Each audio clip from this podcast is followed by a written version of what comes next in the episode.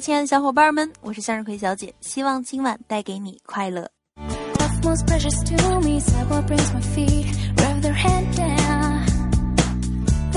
其实大多数女生呢，总是很善良的，对小动物毫无免疫力，比如路虎啦、悍马啦、捷豹啦，当然还有后来的天猫。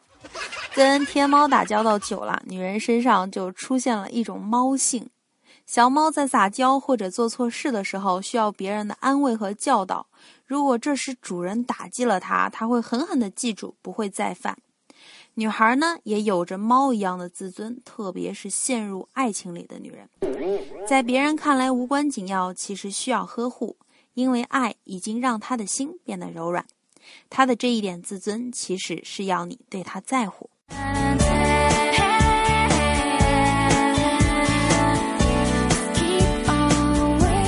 到这个在乎，怎么去体现？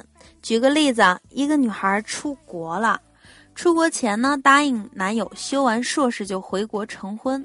男孩隔日一信，每周一通电话，不曾间断。当女孩子发烧时，他心焦如焚。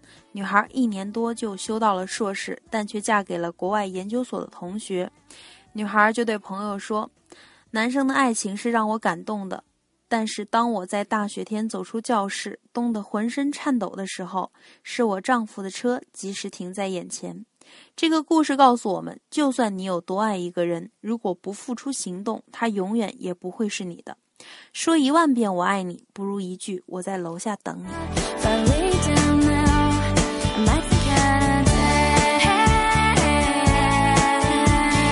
身边的这个姑娘，是不是跟小猫一样，爱吃零食，爱打盹儿，爱撒娇呢？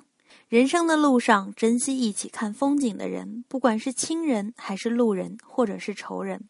或许在下一个转角便会挥手告别，或许在下一世彼此又会相逢，但那时的你我早已忘记前世的恩与怨，也记不起前尘的苦与甜，所以今生请珍惜一起看风景的人，结下善缘，好好抓住在你身边像小猫一样蜷缩着的女生，给她自尊，给她爱，给她呵护，给她陪伴，给她等待。放心，你的爱她都接收得到，一定会给你同等的回报。